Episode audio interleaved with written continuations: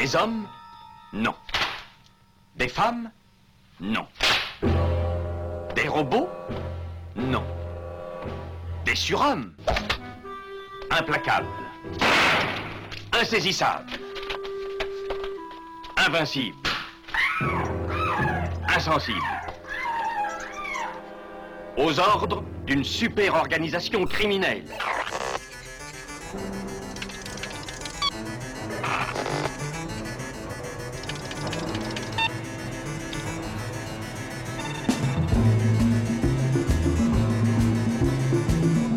Impossible Rien n'est impossible pour... Culture prohibée. Bienvenue pour ce nouvel épisode de Culture Prohibée. Culture Prohibée, c'est l'émission hebdomadaire de la culture planète du Ciboulot, coproduite par Radio Graphite, graphite.net et animée par l'équipe des films de la Gorgone, lesfilmsdelagorgone.fr. Culture Prohibée, c'est aussi un profil Facebook et un podcast disponible sur différentes plateformes. Tous les détails sont sur le blog de l'émission culture-prohibée.blogspot.com. Vous serez satisfait, n'en doutez pas. Et euh, vous êtes euh, fort séduisant. Quant à, vos autres costumes et tout le reste, ce sera livré à la fin de la semaine.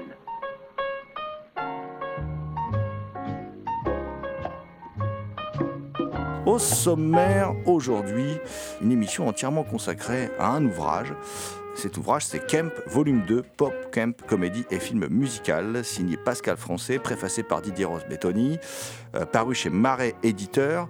Un ouvrage bah, comme le premier volume, hein, assez, euh, assez exceptionnel, hein, qui, qui s'attache donc à, décortiquer le, phénomène du camp. Et donc Pascal Français poursuit euh, dans son style si particulier, hein, euh, voilà, son style d'écrivain, écrivain assez brillant, qui fait que le, livre vous, vous, vous happe, vous, vous ne pouvez plus vous en détacher. Et puis la lecture, personnellement, je l'ai lu en très peu de temps, alors que c'est quand même un, pavé, quoi. C'est quand même un livre, un livre assez épais.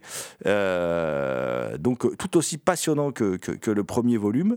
Euh, bon, je, je vais pas trop développer. hein. Je vais, je vais remercier, me remercier euh, Pierre-Julien Marest pour nous avoir euh, fait parvenir. Cet ouvrage euh, et nous avoir permis de, le lire en, avant-première. Alors vous avez pu écouter, euh, vous avez pu écouter Pascal Français euh, dans notre l'une des dernières émissions de la, saison dernière, mais ce n'était qu'un avant-goût de cet entretien. Aujourd'hui, nous allons vous passer la version intégrale de cette rencontre avec Pascal Français. Nous allons passer une heure ensemble à échanger sur ce, deuxième volume de, son, de sa trilogie de livres sur le Kemp, donc Kemp volume 2, Pop Camp, comédie et film musical. Euh, tout de suite, euh, son auteur, donc de ce livre paru chez Marais Éditeur, Pascal Français, au micro de Culture Prohibée.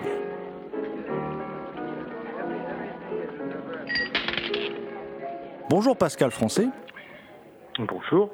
Vous êtes avec nous aujourd'hui pour euh, aborder le, deuxième volume hein, de la série d'ouvrages que vous consacrez au Camp. hein. Donc Camp, volume 2, Pop Camp, comédie et film musical, euh, qui est, euh, comment dire, donc consacré au Camp, qui, fait suite à un précédent ouvrage qu'on avait déjà abordé dans, l'émission.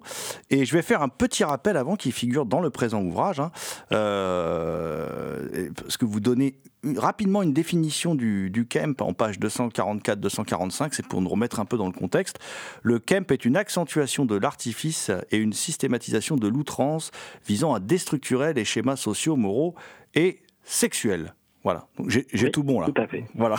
Parfait. Euh, Impeccable. Euh, donc on, on était, je le disais, on avait parlé du volume 1 qui était consacré à l'horreur et, l'exploitation. Euh, Aujourd'hui, le, volume 2 donc, s'intitule Pop Camp, comédie et film musical. Il réunit, donc je vais essayer d'être clair, le livre 4 avec la, la folle histoire du rire, donc Camp et comédie, le livre 5 Pop Camp et le livre 6 Music Camp, donc le camp dans la comédie musicale. Euh, la première partie, donc, c'est sur la comédie. Et vous y revenez sur Jerry Lewis et sa collaboration avec Frank Tashlin.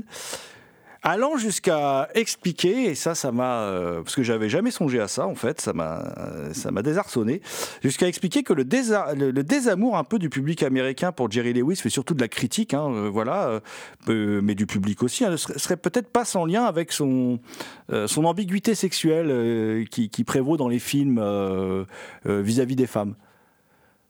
Oui, bah, je pense qu'en fait, il y a, y a vraiment une grande euh, différence entre l'accueil qu'a eu Lewis euh, dans les années 60 en France, où il était un petit peu sacralisé comme un, comme un metteur en scène auteur en fait euh, par la critique auteuriste et, euh, et, la critique américaine qui, qui jugeait que c'était juste un clown qui n'avait strictement aucun euh, aucun intérêt. Bon, et il y a cet excès chez Lewis et en effet cette ambiguïté sexuelle qui, qui n'a jamais été véritablement abordée par les critiques américains, mais je pense que d'une façon sous-jacente, cette, euh, cette ambiguïté, bon, ne serait-ce que dans les films qu'il a fait avec, euh, avec Dean Martin, où il, formait un couple très très ambigu, et, euh, et par la suite, par les films qu'il a, qu'il a réalisés lui-même tout seul, en dehors, après, après Tashlin, qui a cette ambiguïté qui est là, et que, que en effet, ça sans doute poser un problème pour, euh, pour la critique américaine.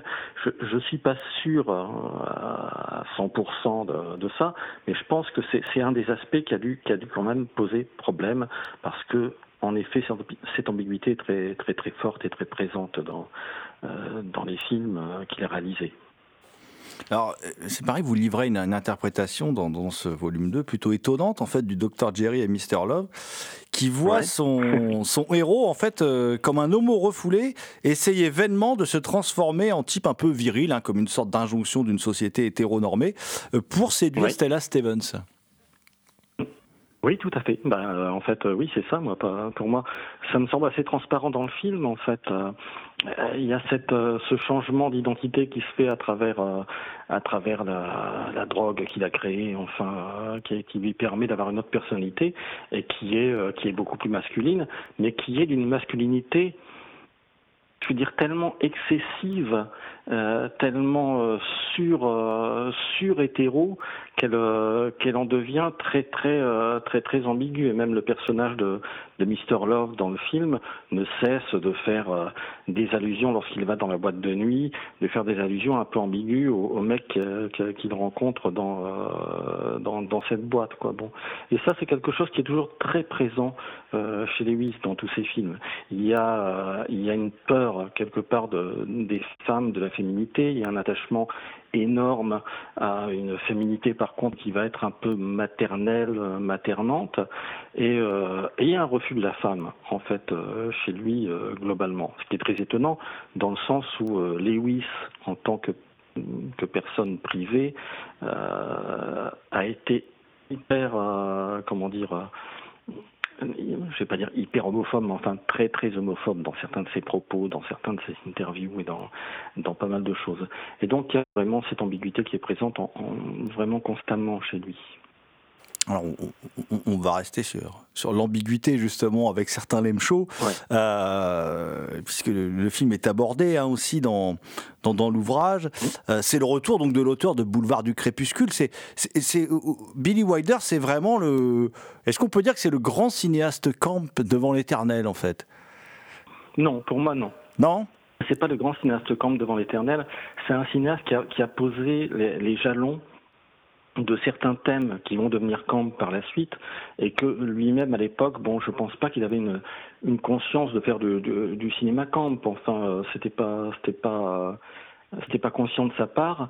Mais il y a toute une thématique qui va développer par la suite, en particulier donc en effet avec Boulevard du Crépuscule, avec cette star vieillissante qui euh, euh, qui est très démesurée, qui est très théâtral et euh, très excentrique et, euh, comment dire euh, qui a un ego absolument démesuré et avec certains M shows où il y a cette, ce, ce jeu constant sur sur l'ambiguïté sexuelle avec les personnages de Jack Lemmon et de Tony Curtis. Bon, je pense pas que ce soit conscient, mais il a posé les jalons pour moi de ça quelques années avant que le camp soit théorisé donc euh, par Susan Sontag euh, en 64 et euh, il a posé des jalons d'une esthétique d'une comment dire d'une réflexion sur le genre qui, est, hyper importante et qu'il a continué à développer par la suite avec un film comme Fedora qui est une espèce de de remake inversé de Boulevard du Crépuscule qu'il a fait dans les années 70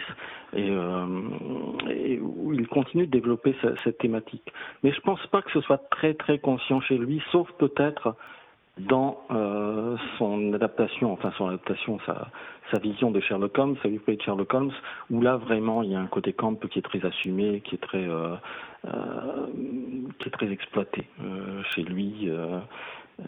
Il y a une question vraiment très claire sur l'ambiguïté sexuelle de Sherlock Holmes et, et, et là je pense que c'était plus conscient. Ouais. Hum. Bah, justement, quel serait le, le, vraiment le grand cinéaste Kemp? Vraiment. parce, que, parce, que, puisque si c'est pas Billy Wilder, parce que bon, voilà. Euh. Ben, pour moi, il y en a plein. C'est-à-dire, il, y a, hmm. euh, il y a John Waters, évidemment, qui est, euh, qui est vraiment le cinéaste Kemp par excellence. Là, tout est, tout est volontairement camp et tout est euh, euh, comment dire tout est traité de façon extrêmement outrancière, extrêmement théâtrale avec euh, avec Divine, la drag queen par excellence. Quoi. Bon, pour moi, Water c'est vraiment un exemple parfait. Si on va dans comment dire dans une recherche par rapport au cinéma, je pense que vraiment euh, il y a aussi euh, Ken Russell, que j'aborde dans, euh, dans le deuxième volume, qui pour moi est vraiment un cinéaste de l'excès, la théâtralité, et, où il y a une espèce de camp conscient, très, très, très volontaire chez lui, ne serait-ce que dans ses tout premiers travaux, lorsqu'il fait en fait, c'est un peu le père du docu-fiction.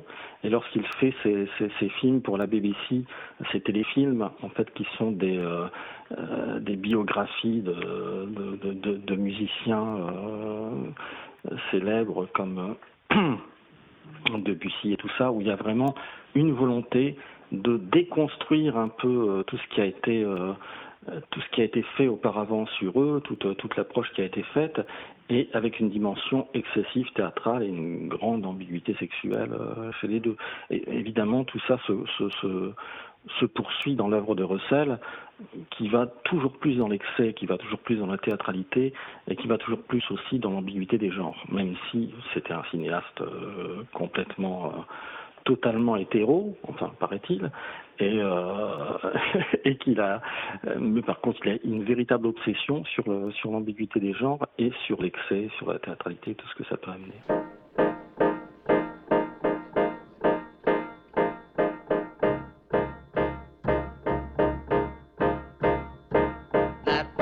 Black magic has me in its spell. That old black magic that you weave so well. Those icy fingers up and down my spine. The same old witchcraft when your eyes meet mine. The same old tingle that I feel inside. And then that elevator starts its ride. And down, down, down I go round, round, round. I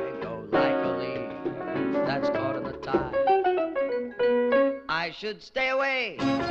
But what can I do? I hear your name and I'm aflame. Aflame with such a burning desire that only your kiss can put out the fire. You're the lover I have waited for. You're the mate that fate has me we doo boo, and every time your lips meet mine.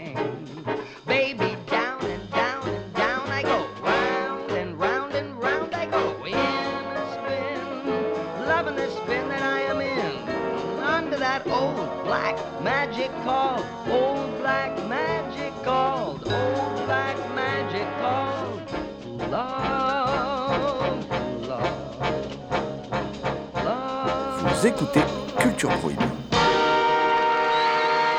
J'étais plus étonné par contre de trouver dans cet ouvrage, dans ce, camp euh, volume 2 pop camp comédie et film musical, euh, de trouver le, comment dire William Friedkin et euh, les garçons de la bande, mmh. parce que je trouve que c'est mmh. un c'est un film qui a un aspect Surtout dans la partie consacrée à la comédie, parce que c'est un film qui a un aspect pour moi plutôt profondément dépressif. C'est un film euh, à la fois déprimé, déprimant, mais qui est quand même traité sous un angle de comédie, qui est euh, traité sous un angle de cynisme, de euh, dans les dialogues, les dialogues en fait sont, assez drôles, mais il y a cette espèce de d'ironie, je vais dire d'ironie du désespoir quelque part, dans euh, une présentation, c'est un des premiers films américains qui traite ouvertement de l'homosexualité en présentant telle qu'elle, euh, dans une optique qui est un peu euh, un homosexuel est forcément triste, culpabilise par rapport à ce qu'il peut vivre.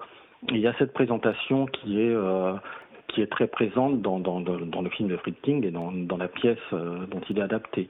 Et euh, j'en parle avec d'autres pièces, euh, comme par exemple d'autres films, comme L'escalier de Stanley Donen, qui est aussi un film qui peut être mm, vécu comme une comédie, mais qui en même temps d'une tristesse absolue. C'était une époque où il y avait cette présentation que être gay, c'était être triste.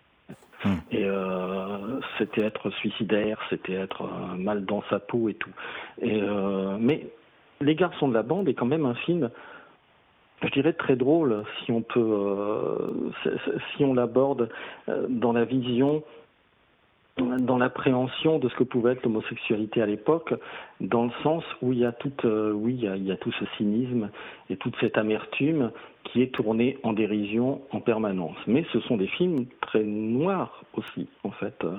Et euh, je pense, je sais plus le, sous-titre que j'avais donné pour euh, pour ce chapitre, mais enfin c'était, euh, oui, voilà, désespérément gay ou quelque chose comme ça, où il y a une vision très très très noire de l'homosexualité à travers l'humour quand même. Tristement gay tristement gay. Tristement gay, voilà, c'est mm. ça. Friedkin, c'est aussi quelqu'un qui a une relation compliquée avec la communauté homosexuelle, puisqu'avec Cruisine, la chasse, mm-hmm. il s'est, il s'est, euh, comment dire, euh, il a provoqué euh, de vifs débats et de la communauté homosexuelle, enfin une grande partie en tout cas, a, a, vilipendé son travail sur Cruisine. Ah oui, tout à fait. Ah ouais. Il s'est fait, il s'est fait taper dessus euh, avec des manifestations devant les cinémas et, euh, et, même durant le tournage du film. D'ailleurs, en fait, euh, des interruptions de, du tournage qui étaient dues à, à, la communauté gay qui jugeait, avant même d'avoir vu le film et même sans savoir quel était le scénario, que ça allait être une vision qui leur plaisait pas. Bon, une vision communautaire. Mais là, on est vraiment dans, dans cette cette pensée, je dirais, communautariste qui est très embêtante euh, encore à l'heure actuelle, ça ne change pas énormément, c'est-à-dire qu'il y a un jugement qui est porté d'avance sur les choses et que euh, euh, avant même de, connaître le sujet d'un film, avant même de connaître le sujet d'un livre ou de n'importe quelle œuvre artistique, si ça touche à quelque chose qui est communautaire, on va juger que ça va être négatif, enfin la communauté va juger que c'est négatif. Bon, Cruising est un film qui n'est à mon sens, absolument pas homophobe, euh, qui, donne une vision simplement euh, réaliste euh, de, ce qu'était la vie dans, la, communauté queer SM de l'époque. Et il n'y a pas de, de, vision négative par rapport à ça. C'est juste, un, je dirais, une, une photo d'une d'une époque, voilà, d'une une transcription de, de, de, de, ce que de ce que c'était. Et euh, mais évidemment, il y a toujours une espèce de de crainte pour toute communauté, quelle qu'elle soit, qu'elle soit féministe, euh, homosexuelle ou tout ce qu'on veut, qui est toujours un peu anticipative et euh, et qui euh, qui n'est pas objective. On peut pas, on peut pas critiquer un film avant de l'avoir vu. Et euh, en ce sens-là, en effet, lorsque Cruising est sorti, il y a eu énormément de débats, de manifestations, alors que le film, euh, personne n'avait vu. Quoi. Il était en train d'être tourné. Mel Brooks et sa bande ont aussi beaucoup donné dans, dans le camp. Euh, la, la filmo de Mel Brooks, c'est de nouveau l'occasion euh, pour vous d'affirmer un désaccord avec Suzanne Sontag. Est-ce que vous, pouvez revenir là-dessus? Enfin, j'ai le livre hein, sous, les yeux hein, pour parler de, ce désaccord, mais je pense que ce serait mieux si c'est vous qui l'expliquez. Pour moi, elle a complètement euh, sorti la, la, thématique du camp euh, de, de la culture homosexuelle. Elle l'a elle l'a évoqué dans, son livre, enfin dans son livre, dans son essai, euh, mais en le minimisant. Alors qu'en fait, de toute évidence, bon, c'est vraiment très très attaché à la culture euh, homosexuelle. Sontag, sa vision du camp, pour moi, et c'est pour ça que ça rejoint un peu d'ailleurs ce, ce livre 2, elle est plus proche du pop c'est-à-dire de l'esthétique pop euh, qui, euh, même si elle a été euh, créée, on va dire, par Andy Warhol, qui était un, homosexuel, il y a quand même eu une espèce de, d'hétérosexualisation du concept à travers Sontag. Euh, Lorsqu'elle parle de, de Charles de Gaulle comme étant une icône euh, une icône camp, c'est très drôle, c'est marrant, c'est un peu provocateur, mais on n'est pas vraiment dans, dans, la vérité du camp, quoi, en fait. Et euh, voilà, c'est en ça qu'il y a vraiment une différence par rapport à, à ce qu'elle dit, et puis surtout il y a cette notion que pour elle le camp, c'est un, un ratage qui s'ignore c'est-à-dire que c'est, on va dire que ça, ce sont des nanars, quoi. Ce sont des films qui sont des, nanars et des navets, un thème que j'aime, j'aime pas beaucoup d'ailleurs. Bon, mais euh, pour moi c'est tout à fait faux parce que le véritable camp, il y a une conscience, une volonté de dérision, une volonté de déconstruction à la fois des genres cinématographique et des genres sexuels aussi, et qui, est très volontaire. Quoi. Le, vrai camp est là-dedans. Après, euh, le nanar, non, pour moi, c'est on est plus proche du euh, plus proche du kitsch, on va dire, que, que du camp. Hum. Euh, justement, vous l'abordiez à l'instant, il y a le, livre 5 hein, où, vous parliez donc de, vous parlez de, du pop. à la lecture de ce livre, on a l'impression que les années 60 sont une époque bénie pour le camp. Vous évoquez le fait que le pop pourrait être une récupération mainstream du camp. Est-ce que vous pouvez nous en dire plus là-dessus? Oui, tout à fait. Je pense qu'il y a, une, une, espèce de récupération. C'est-à-dire que toute, l'esthétique camp consciente, gay, était un peu dans l'air du temps et a été récupérée par par les studios qui, à l'époque, euh, les grands studios hollywoodiens, ne savaient plus trop quoi faire pour attirer un nouveau public, à l'époque euh, où on était dans, l'ouverture, dans la libération sexuelle et euh, dans la libération aussi au niveau de la censure, et qu'il y a une volonté de, toucher un nouveau public, et donc ils ont essayé à toute force de faire des films qui soient un peu libertin, un peu euh, un peu décalé, un peu euh, bon bah en fait qui, qui, a une esthétique gay en fait dedans, sans vouloir l'affirmer non plus, et ça a donné des films complètement hybrides, qui sont tournés parfois par des réalisateurs qui, qui sont très très loin de tout ça, de cette esthétique, des réalisateurs qui étaient un peu aussi en bout de course, on va dire comme Otto Preminger lorsqu'il fait Skidoo, euh, qui, est, qui, est un, film camp absolu, absolument délirant.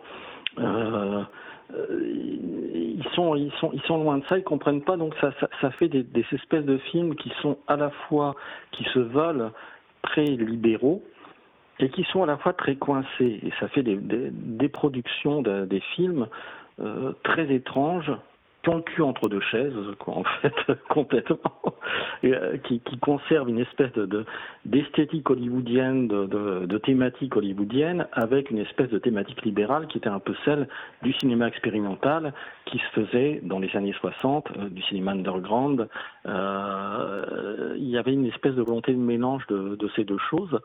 Et ça donne des films hybrides qui sont passionnants, qui, sont d'autant plus camp que justement on ne peut pas les situer euh, d'une façon ou d'une autre. Est-ce que ce sont des films réac Est-ce que ce sont des films libéraux? On n'en sait rien parce que c'est vraiment, vraiment entre les deux. Et c'est à la fois complètement excessif, délirant, et en même temps euh, très, euh, très répressif, très réprimé dans la, façon dont, les films sont tournés. Et pour moi, Skidoo, c'est vraiment un exemple parfait de ça.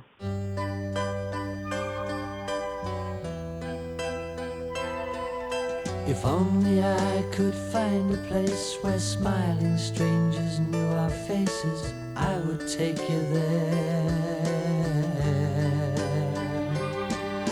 A place with constant melody where you and I could wander free, I would take you there.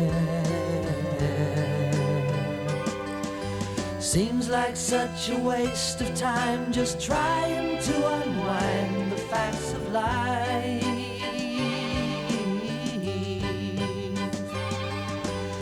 I could find a place, I'd take you where the pain don't cut you like a knife.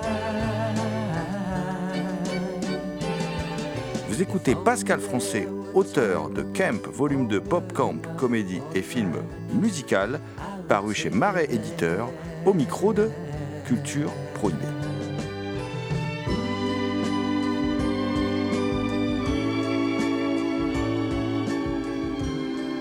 Et dans ce chapitre, vous abordez aussi un film méconnu de Coppola, qui est You're a Big Boy Now. Oui. Euh, alors moi, ça, ça a été une découverte. Je Oui, connais pas, je connais pas ce film en fait. Ça, ça a été le film qui en fait l'a l'a lancé. En fait, euh, il y, a, il y a très peu de temps, il y a deux ou trois jours, je lisais une interview de Roger Corman où il disait que euh, Corman avait proposé à, à Coppola de, de- de tourner des scènes, encore une fois, pour un film bricolé pour pour lui, et que euh, Coppola lui a dit non, je peux pas. Je suis en train de, de tourner pour la, je crois que c'est la MGM, un film qui va être le film qui va lancer ma carrière. Qui euh, donc, en effet, ce film, You're a Big Bone Now, qui, qui est un film complètement, euh, complètement fou, en effet complètement camp, sur un personnage à la Lewis, de- de- d'espèce de, de, euh, d'enfant prolongé qui reste prisonnier de, sa mère, qui est jouée par euh, Geraldine Page, et, de son père, et qui veut vivre des histoires d'amour qui, qui sont hy- hyper compliquées, et qui en fait rate tout, absolument tout ce qui, euh, tout ce qu'il peut essayer de d'expérimenter dans sa vie. Tout est, tout est raté, tout est un fiasco. Et, euh, et tout ça est filmé de façon très très très drôle, très excessive, très théâtrale aussi. Et euh, pour moi, oui, c'est sans doute le seul film camp de de Coppola, si on peut peut-être euh, peut-être Apocalypse Now, il y a quand même un côté tellement excessif aussi qu'on n'en est pas très loin avec Brando. Mais mais bon, voilà, c'est un film.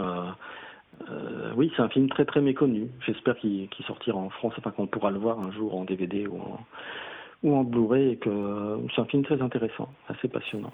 Mm, ouais, je, suis, je suis assez curieux de le voir. Le livre m'a donné envie de le, de le découvrir, euh, évidemment. Euh, c'est pareil, il y a toute une partie du, du livre qui est consacrée à, comment dire, à la- une trilogie de, de Joseph Losey. Alors, si évidemment Modesty Blaise et Boom s'y inscrivent naturellement, enfin voilà, ça nous vient tout de suite à l'esprit.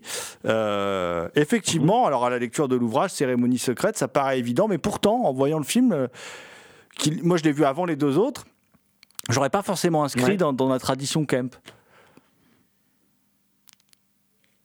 Alors pour moi, si, ça s'inscrit dans la tradition camp dans le sens où euh, le camp étant aussi donc une un questionnement sur la réalité de la fiction, la façon dont les gens euh, fantasment, euh, fantasment leur vie et imaginent, enfin, le- la vie dans, dans, dans les personnages de, de, de Cérémonie secrète est une mise en scène constante, c'est-à-dire que ils sont jamais dans la réalité, ils sont toujours dans le dans la construction, dans, euh, dans la fabrication, dans le doute. Donc euh, le personnage de Mia Farrow donc, euh, va devenir la fille possible de cette prostituée qui est, qui est Taylor. Et on est toujours dans cette confrontation entre l'illusion, la fiction, la construction et la réalité intime des personnages, leur vie intime, leur souffrance personnelle, qu'ils essaient de, guérir ou de euh, comment dire d'outrepasser à travers une, construction qui va être théâtrale. Et en fait, c'est un film sur deux femmes qui se construisent une vie à travers une mise en scène totalement euh, fabriquée, arbitraire, et euh, mais qui leur correspond quoi en fait. Euh, donc pour moi, on est vraiment dans la thématique du camp, c'est-à-dire dans, la question de où est la réalité, où est la fiction, euh, où est la fabrication, où est la sincérité. Et dans ce film-là, on est totalement euh, là-dedans, dans cette thématique pour moi. On, va revenir sur un, maître du camp, là, pour le coup, puisque vous l'évoquiez tout à l'heure. hein. C'est Ken Russell. Alors, Ken Russell, vous lui consacrez Ouais. même un, un énorme chapitre. Euh, Ken Russell, on, on- Ouais. on- on- on l'a peut-être un, un peu oublié aujourd'hui. hein. C'est un cinéaste euh, Ouais, un hélas, mystique catholique, mais on l'a un peu oublié. Et pourtant, c'était un cinéaste majeur. On ne mesure plus, je pense, l'importance qu'il avait à l'époque. C'était un cinéaste qui était euh, considéré comme l'un des plus grands du monde. Énorme. Mm. Oui, tout à fait. C'était énorme, absolument énorme. ouais. Et, euh, et vous revenez sur quelque chose d'important concernant Ken Russell, c'est euh, la, relation, la relation paradoxale, ambiguë parfois, qu'il entretient avec euh, l'ho- l'homosexualité. Vous évoquez le fait que Russell euh, serait, comment dire, dans, dans l'autodérision Kemp, mais aussi pour se, se prémunir quelque part face aux attaques. Euh, De même que, que lui a été euh, qualifié à la fois de catholique et d'anticlérical. C'est un, personnage très paradoxal, Ken Russell. Alors, il faut dire que son catholicisme à, à Russell était totalement euh, fou et délirant. C'est-à-dire, c'est pas du tout le catholicisme orthodoxe, euh, on va dire classique. Il avait une vision du catholicisme qui était je vais dire, euh, c'était une espèce de mysticisme, euh, euh, oui, assez délirant, qui est pas, qui est pas très loin de, de Jacques Bergier, de. je sais pas si vous voyez. Mmh, mmh. Oui, il y avait des petits hommes verts, je crois. Mmh. Voilà, oui, on n'était pas très loin non plus de, de l'ufologie et tout ça. Bon, c'était complètement délirant sa vision du, du catholicisme. Après, euh, il y a un bouquin d'ailleurs américain ou anglais, je ne sais plus exactement, euh, qui est euh, qui a été consacré à Russell, qui est sans doute le meilleur livre qui, lui a été consacré, qui s'appelle Phallic Frenzy, c'est-à-dire une espèce frénésie phallique. Bon. Et il y a ça chez Russell. Il y a une espèce de d'obsession d'une espèce de, masculinité, de phallus divinisé qu'on retrouve dans tous ces films où c'est là tout le temps. Bon, et, euh, et il a énormément, il s'est énormément consacré à des des compositeurs, des, euh, des danseurs ou des personnages, enfin euh, homosexuels. Ça a toujours été là très très présent dans, tout ce qu'il a fait. Bon, son film sur Liste, Liste Mania, quand même la, scène où Liste chevauche une espèce de, phallus immense, démesuré, qui se fait couper au bout d'un moment. Bon, il y a, y a toujours des symboles phalliques chez lui, en même temps que des symboles religieux, christiques, euh, euh, des croix énormément, et euh, il y, a, ce, mélange des deux choses chez lui, qui est, est assez, étonnante et, assez fascinante. Mais je pense que Russell était tellement anarchiste au fond de lui, en fait, qui, qui, qui avait strictement aucune volonté délibérée de traiter d'un thème, qu'il était simplement dans l'instinct, dans euh, dans une espèce d'esthétique euh, qui, qui, lui jaillissait comme ça, et que en effet, il se trouve que on rejoint tout le temps les thèmes de l'homosexualité, euh, d'une fascination du phallus et d'une d'un rejet de la religion parce que il avait une vision de la religion qui était presque ufologiste en fait et, euh, et euh, assez délirante. Quand on lit ses interviews, c'est vraiment délirant. Bon, euh, je le dis, moi j'ai un numéro de téléphone pour appeler Dieu, je, l'appelle tous les jours et euh, je lui pose des questions à travers mon téléphone virtuel. Bon, c'est assez fou. Et sans ça que oui, on est vraiment aussi dans une, dans une déconstruction totale de tous les codes, euh, que ce soit de genre, mais aussi des, des, codes religieux chez lui. Bon, les diables, on est un exemple formidable. Hum, hum. Oui, il fallait être, euh, il fallait être un grand mystique pour faire les diables. Hein. De toute façon, voilà, il fallait être. Euh, je pense, oui, hum, il fallait être un grand mystique, euh, que, que ce soit contre ou pour, quoi qu'il en soit. En tout cas, il y avait cette cette obsession de la religion qui est à la fois un rejet et qui est, qui est une autre vision, une autre vision des choses. Bon, je l'explique un peu dans le livre d'ailleurs. Oui. Et puis, et puis ce qu'on voit, ce qu'on lit aussi dans, le, dans, dans, dans votre ouvrage, donc je rappelle un Kemp volume 2, euh, donc Pop Camp Comédie et film musical, qui est paru chez Marest Éditeur. Euh, ce qu'on voit aussi, c'est euh, comment dire que, que, Ken Russell, enfin on savait, moi quand, comme j'aime beaucoup Ken Russell, je le savais, mais bon, c'est vrai que c'est étonnant, c'est cette fascination aussi pour toute l'imagerie nazie qu'il détourne, qu'il travestit, qu'il... Euh, mm. C'est quelque chose qui semble absolument le fasciner. Mais en fait, l'imagerie nazie, elle est hyper camp. Il n'y a, pas, a pas plus camp que, l'imagerie nazie. On est, euh, on est dans une espèce de construction totale aussi de théâtralité, d'excès. Euh, Leni Riefenstahl est une metteur en scène camp, donc euh, la, metteur la, réalisatrice qui a filmé euh, Le Triomphe de la volonté, qui était on va dire la cinéaste officielle du nazisme, il n'y a pas plus camp que le, que le nazisme, avec euh, tous ces symboles qui sont extrêmement, euh, euh, je ne vais pas dire théâtraux, mais enfin, il y a une espèce d'hypertrophie, d'hyperbole quoi dans, tout ça.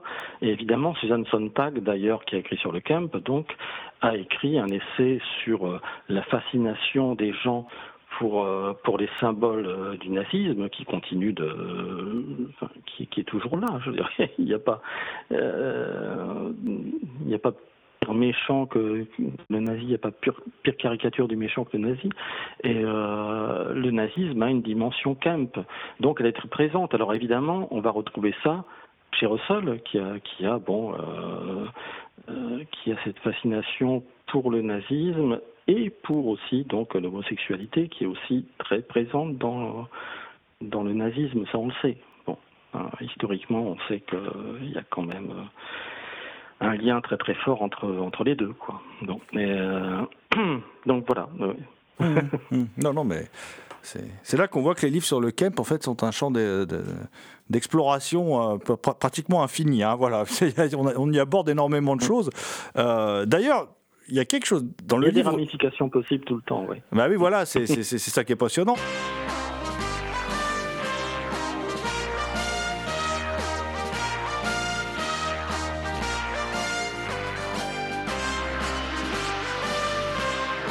Écoutez Pascal Français au micro de Culture Prohibée.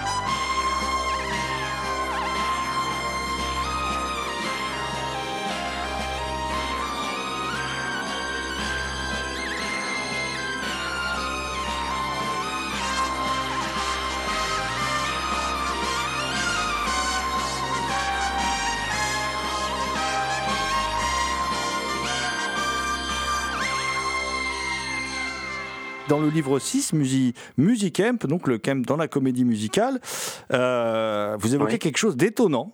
Euh, que en fait certaines personnes prétendent que Judy Garland était tellement euh, populaire auprès de la communauté homosexuelle que ses obsèques pourraient être un des éléments déclencheurs des émeutes de Stonewall. Oui, ah oui, ah oui. Ah oui c'est ce qui a été historiquement c'est ce qui a été considéré comme tel quoi en fait oui qu'il y a eu une espèce de, conjonction qui ont fait que euh, lorsque euh, lorsqu'il y a eu une descente à Stonewall, que c'était vraiment au moment justement des obsèques de Garland, que ça a été euh, ça a été un atout majeur, on va dire. Bon, je veux dire, Judy Garland, c'est quand même euh, donc euh, Over the Rainbow, euh, qui est devenu l'hymne, on va dire, officiel de la communauté gay. Bon, la chanson de du magicien d'Oz, euh, il y a un lien très très fort entre Garland et la communauté gay, euh, qui est un truc très très présent. D'ailleurs, les, homosexuels euh, aux États-Unis, pendant un moment, on, les appelait les enfants de Dorothy. C'est-à-dire Dorothy, c'est le personnage que jouait Cody Garland dans euh, Le Magicien d'Oz. Et euh, c'était une espèce de code. Voilà, toi tu es un enfant de Dorothy, bon, c'est-à-dire tu, tu es gay. Et euh, oui, il y, a vraiment un lien très très fort entre les deux. Et je pense que oui, ça a joué, effectivement quand on lit les articles de l'époque, si on se penche sur les revues, les, euh, magazines, les journaux, il y a vraiment une conjonction entre les deux parce que c'est au moment des obsèques et qu'il y a une espèce de, de ras-le-bol par rapport à par rapport à ça, par rapport à, au rejet qui avait qui avait pu être, en particulier chez aussi des homosexuels qui étaient un peu qui étaient camps justement, qui sont un peu rejetés maintenant d'ailleurs dans dans la communauté parce que trop euh, trop féminin. Et euh, mais que oui, il y a vraiment un, point commun. Et pour moi, oui, je, parle de Judy Garland en particulier, donc euh, du film I Cool Gone Singing, euh, qui me semble représentatif de l'image que Garland a pu laisser euh, dans, la dans la communauté gay. Ah, vous abordez aussi un film. Euh, alors, je ne sais pas, dans ce livre, il y a, il y a vous avez le chic pour aborder des films de réalisateurs que j'adore et que je n'ai pas vu. Voilà, c'est pareil. Star de Robert Wise. et, et, Star, je l'ai pas vu non plus, qu'un film de 68 avec Julie Andrews. Mais alors, par contre, euh, du coup, de ce que j'en lis dans le livre, je ne sais pas si j'ai envie de le voir. Mais j'ai envie de le voir quand même parce que c'est Robert Wise. Mais ce serait un ratage complet, donc y compris pour les amateurs de Kemp, en fait. Oui, pour moi, oui, c'est un, ratage complet. Enfin, euh, le film est terriblement ennuyeux. Il dure, euh, je ne sais pas, deux heures et demie à peu près. Bon, euh, c'est c'est une espèce de, de, de, biographie en fait d'une chanteuse anglaise qui était très très connue à l'époque. le film était une super production où vraiment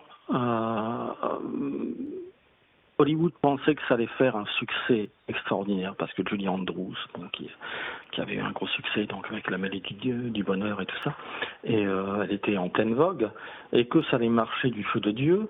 Donc ils ont dépensé un fric invraisemblable pour un film qui est terriblement euh, ennuyeux terriblement ennuyeux et euh, démesuré, boursouflé.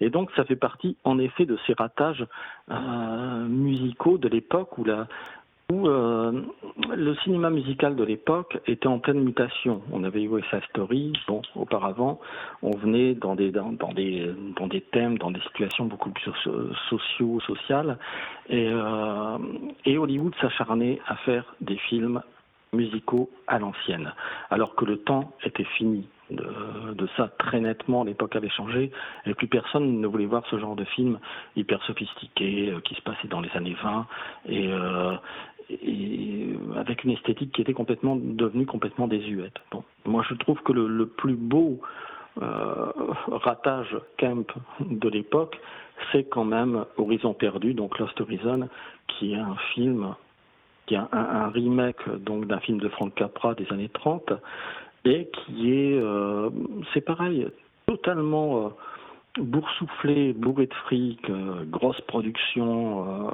grosse distribution et qui a fait un flop absolu. Mais quand on voit le film, bon, c'est à, mourir de rire tellement tout est totalement décalé par rapport à l'époque et aux attentes que le public de l'époque pouvait avoir. Et euh, oui, ça c'est un, aspect du livre aussi qui est, majeur, c'est cette euh, comment dire cette incompréhension des studios du, Hollywood des années 60 qui veut faire quelque chose de euh, de neuf ou d'un peu un peu osé, un peu risqué, tout en gardant ça, ses vieilles valeurs, et ça fait des films qui sont totalement hybrides et qui ne, qui ne ressemblent à rien. C'est pour ça qu'ils sont intéressants d'ailleurs, ils ne ressemblent à rien. Mmh. Mmh, bah oui, évidemment, hein, c'est, ce sont des films. C'est avant le nouvel Hollywood, on peut dire. Voilà, c'est l'entre-deux, cet entre-deux étrange euh, qui va, mmh. qui, a été théorisé. D'ailleurs, je sais plus comment certains appellent cela, mais bon, c'est un entre-deux, un entre-deux un peu étrange. Je vais faire un bond dans le temps. Euh, il y a aussi deux films hein, à la réputation calamiteuse. Hein. Euh, à l'instant, on parlait de, films à la réputation calamiteuse. C'est le, le The Wiz de Sidney Lumet de 78, et puis un peu plus tard Xanadu de Robert Greenwald avec Olivier Newton-John. Euh, The Wiz, qui pour moi est pas si calamiteux que ça, hein, avec le scénario de Joel Schumacher, qui lui est très camp aussi comme, euh, euh, comme personnage. et Xanadu, mhm. qui, avec le temps, est, aussi un film qui a, tout, tout, en étant quand même assez calamiteux, il faut bien le dire, mais a gagné ses galons auprès d'une certaine communauté de films cultes aussi.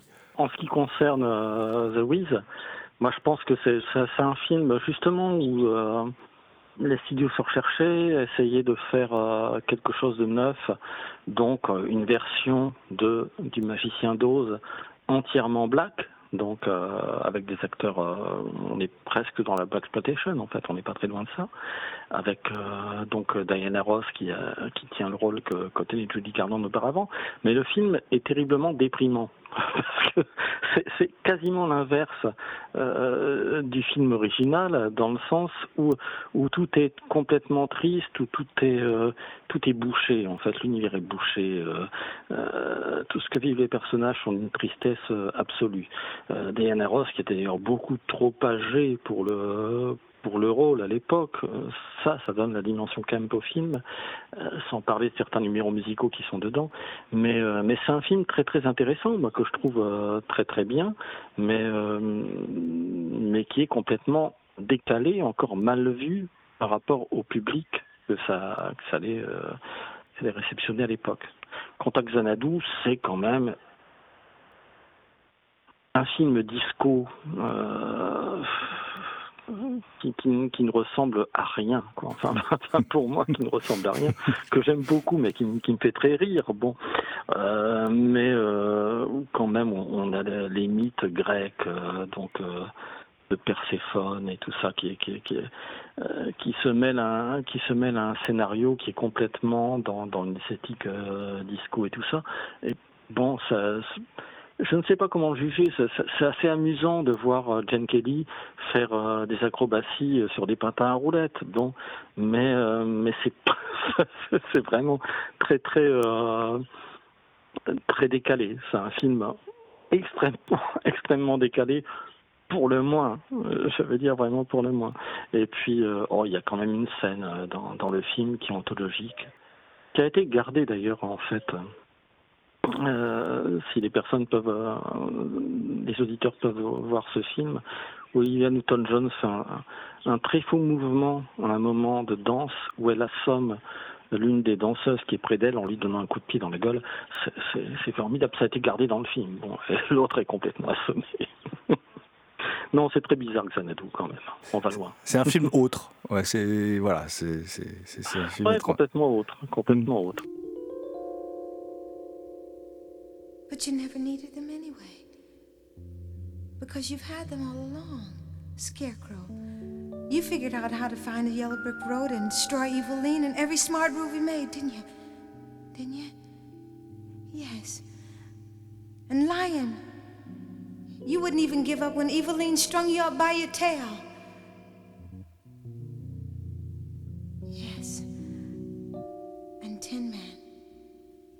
Have more heart than anyone that I've ever known. You never needed anything from a fake wizard anyway.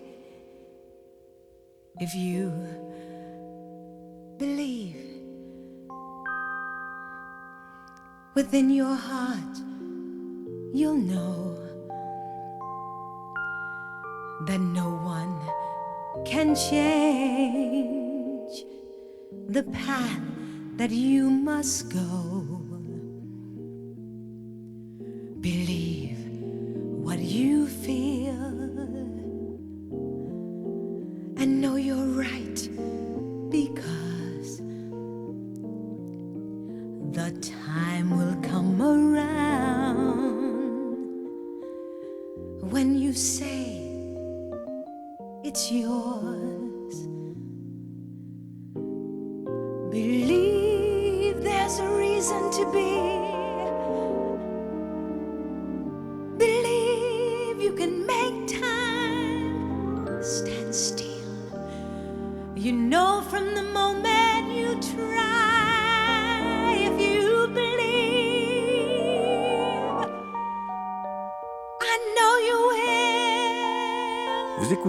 Pascal Français, auteur de Camp, volume 2, Pop Camp, comédie et film musical, paru chez Marais Éditeur, au micro de Culture Produit. You'll have brains. You'll have a heart.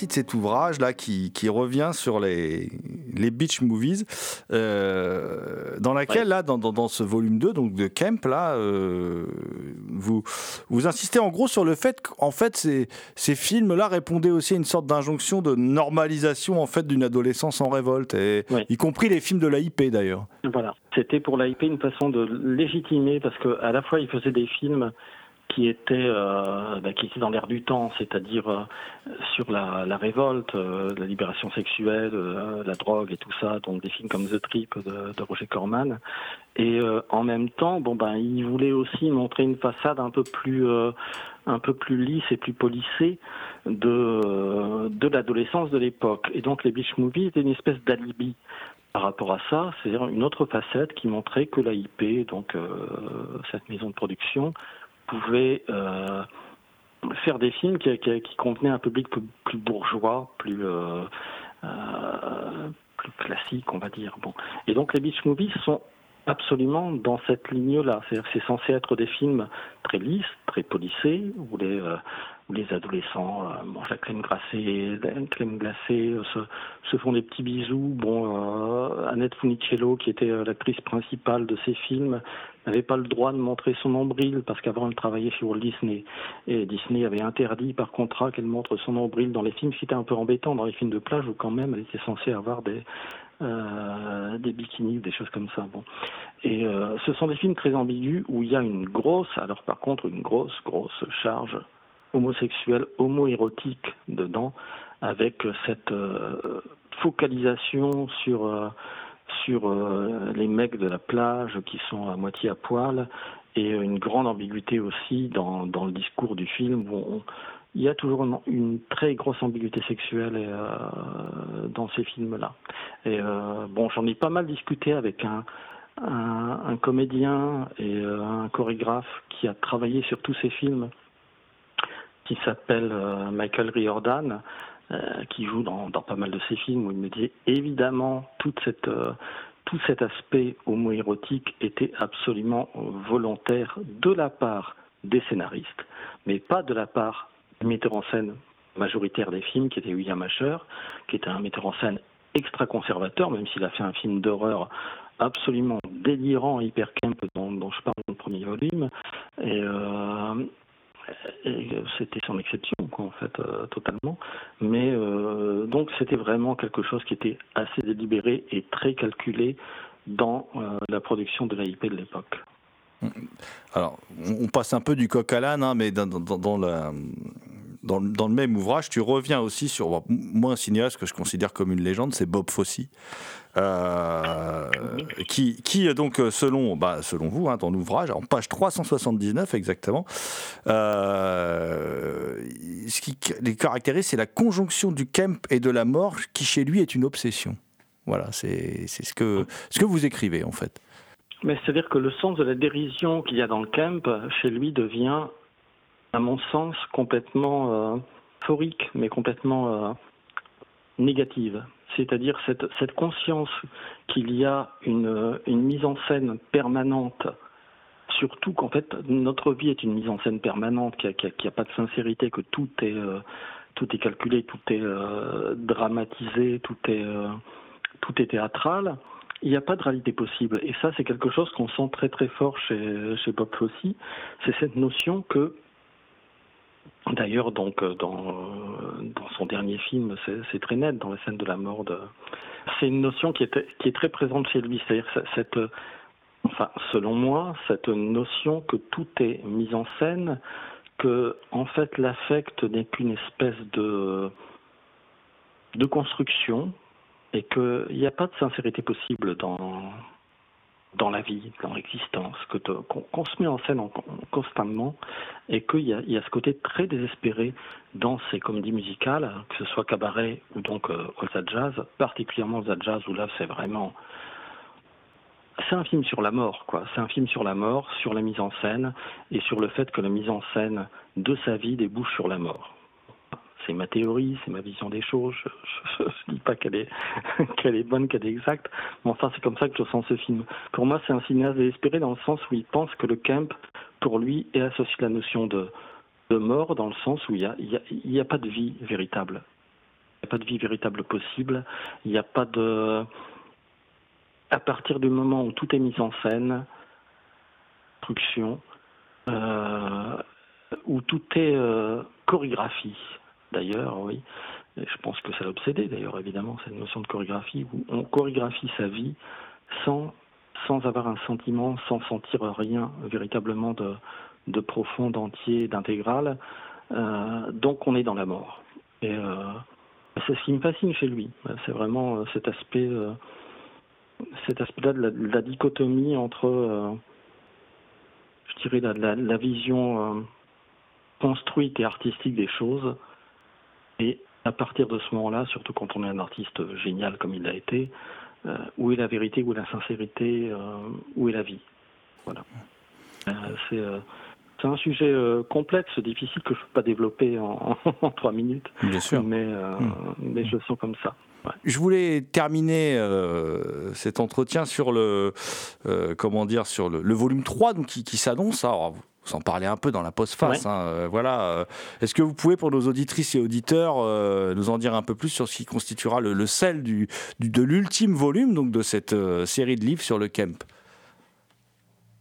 Alors le volume 3 va être consacré à ce que j'appelle le mélodrague c'est-à-dire le mélodrame euh, des années, euh, donc euh, comme c'est la période que, je traite, dont je traite, 60-70, qui sont des, des mélodrames américains dans lesquels les personnages féminins joués par Lana Turner, Vivian Lee, enfin toutes les Joan Crawford, les grandes actrices du mélodrame de l'époque, incarnent en fait des personnifications de personnages homosexuels masculins. Euh, ce sont des espèces de transpositions de, elles ont des rôles de drag queen, quoi, je dirais en fait, euh, dans ces films. Donc il y a plusieurs films qui seront abordés comme ça. Il y a des films d'Edward Mitrick. Euh, il y aura une partie qui sera consacrée euh, aussi au film de Delmer Devs, qui était un metteur en scène qui, qui était surtout connu pour ses westerns, mais qui sur la fin de sa vie, ayant eu plusieurs crises cardiaques, devait tourner des films en studio et plus plus en plein air, comme le western qu'il faisait, parce qu'il fallait le préserver et qui a fait quelques quelques films mélodramatiques, euh, des soap opéras, on va dire, euh, euh, avec Troy Donahue en particulier, qui était son acteur préféré. Et donc voilà, il y a toute cette partie qui est sur le mélodrague, et ensuite, essentiellement, ça va être sur le camp gay, mais ouvertement gay, réalisé par des metteurs en scène homosexuels qui se revendiquaient tel, tel, tel quel, et sur donc le cinéma aussi underground gay de l'époque, des metteurs en scène comme Jack Smith, comme euh, les frères Cuchard, des, frères jumeaux qui ont, qui ont fait des films absolument délirants, euh, underground, euh, expérimentaux et qui, qui sont, qui sont assez passionnants. Et puis, et puis il y aura un chapitre évidemment sur l'inévitable de Tom Waters qui, qui pour moi est bah, l'incarnation parfaite, euh, l'incarnation parfaite du camp. C'est pour ça que je réservais pour la fin. D'ailleurs, il fera la couverture de, du livre. voilà. D'accord. Alors, euh, donc, ce sera évidemment chez Marès Éditeur, comme ce volume 2, hein, donc Camp volume 2, Pop, Camp, comédie et film musical, donc euh, chez Marès Éditeur, et donc de Pascal voilà, Français. En octobre, en octobre 2022.